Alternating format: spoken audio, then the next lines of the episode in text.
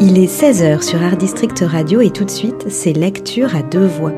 La chronique littéraire de Valère Marie Marchand qui met en miroir deux livres qu'elle a aimés.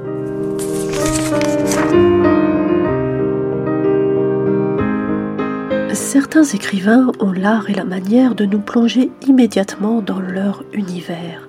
C'est le cas de Gilles Verdet, qui est passé par la case polar avant de se consacrer à une œuvre singulière haute en couleur et en saveur, récompensée en 2015 par le Grand Prix de la Société des gens de lettres.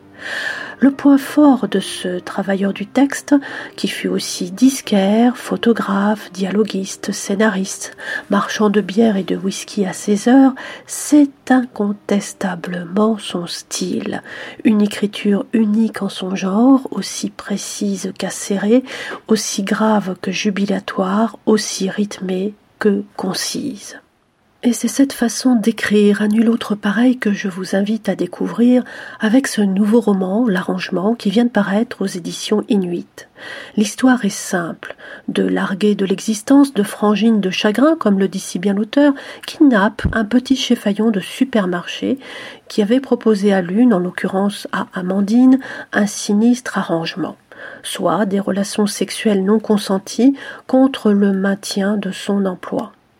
Amandine, 25 ans, est en effet caissière dans un supermarché de banlieue. Elle vient d'apprendre qu'elle est enceinte et qu'elle risque de perdre son emploi pour avoir laissé filer un pack de bière à sa caisse. Le gilet jaune qui a profité de l'aubaine ne la remerciera pas.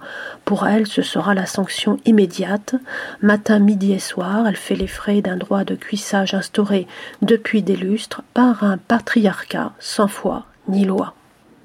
Pour sa copine et complice, la narratrice, poissonnière de son état dans ce même supermarché, c'est l'humiliation de trop. Toutes deux décident d'en finir avec celui qu'elle surnomme l'arrangement et qui ne les arrange en rien. Après lui avoir donné rendez-vous dans un parking, elle le séquestre, l'enferme dans le coffre de sa propre voiture et l'embarque dans une trépidante randonnée, une sorte de chevauchée endiablée dans la France des Gilets jaunes. Eh oui, cela ne se fait sans doute pas, mais c'est le seul moyen pour elle de faire différemment Noël et de changer d'air. À ce propos, voici ce que l'on peut lire, page 35. Dès que je peux, je quitte les bretelles, les bouchonnades et les périphes en surcharge. Je mets le cap au nord-ouest. J'opte pour les nationales vacancières.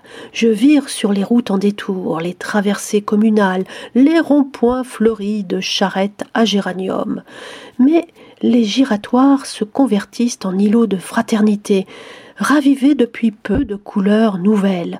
C'est là qu'on les voit sur les rotondes frontalières, autour de braséros fumants, devant des feux de palette et des cabanons d'infortune.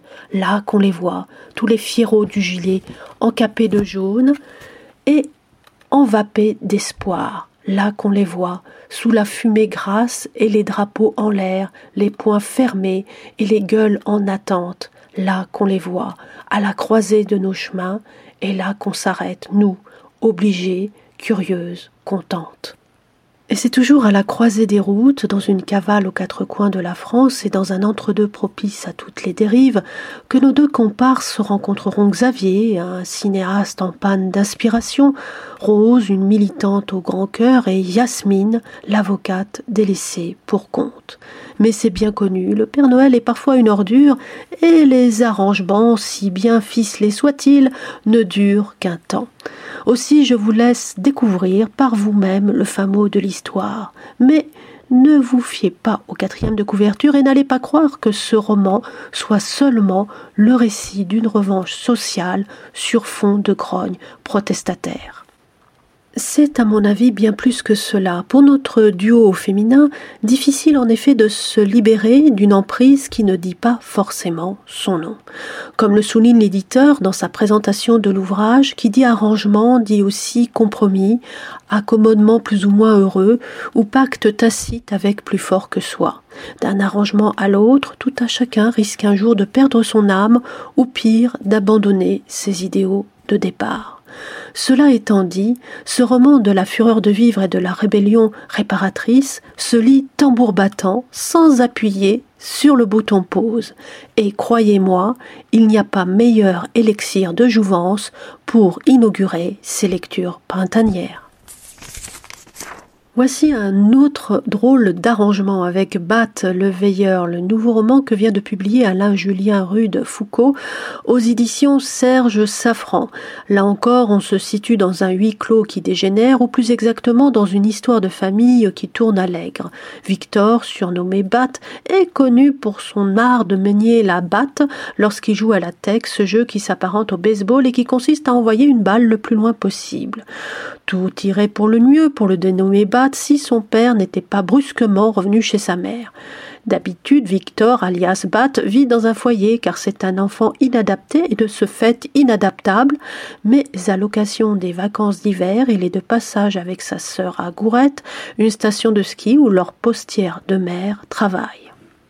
Pour le bien nommé Bat, la vie en famille ne va pas forcément de soi, surtout lorsqu'il se trouve confronté à la présence très encombrante d'un père amorphe et qui plus est mal luné, adepte de la sieste à rallonge.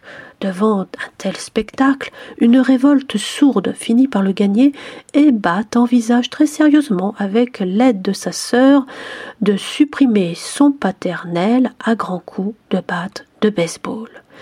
Bien évidemment, rien ne se déroule comme prévu. Pour vous donner un aperçu de l'ambiance familiale et de la tonalité choisie, voici ce qu'on peut lire en préambule. À peine fini le déjeuner, le père va dans la chambre. Il laisse la porte ouverte, s'allonge sur le lit, puis les paumes de ses mains sous la nuque, il ferme les paupières. Debout sur le seuil de la chambre, le fils observe le père en silence jusqu'à ce qu'il s'endorme. Alors il va s'asseoir en silence dans le vieux fauteuil club du salon. C'est tous les après-midi comme ça. Dormir. On dirait qu'il n'a que ça à faire, le père. Après manger, il dit pas merci. Il se lève de table, il ne débarrasse pas. Il entre dans la chambre, il baisse le rideau, il se couche, il s'endort, il ronfle. S'en fait pas la vie, lui. Pas une semaine qu'il a posé ses affaires, il fait tout comme chez lui. Au moins quatre ans, il est parti. De l'automne d'avant qu'il parte à l'hiver de maintenant, ça doit faire quatre ans. Mais peut-être que ça fait plus. Pour battre, décompter les jours, les semaines ou les mois, c'est toujours une sale affaire. En peu de mots, tout est dit avec une grande économie de moyens et avec une écriture minimaliste parfaitement maîtrisée, Alain Julien Foucault s'est joué sur les silences des uns ou des autres et sur le chemin que l'on doit parfois accomplir pour recouper des faits pas toujours évidents. à Il y a dans ce roman un compte à rebours qui s'enclenche dès les premières pages. L'auteur, qui a commencé à écrire pour le théâtre, explore les failles de l'âge adulte avec le regard de l'enfance qui sommeille en lui. Un tour de force au plus près du sensible.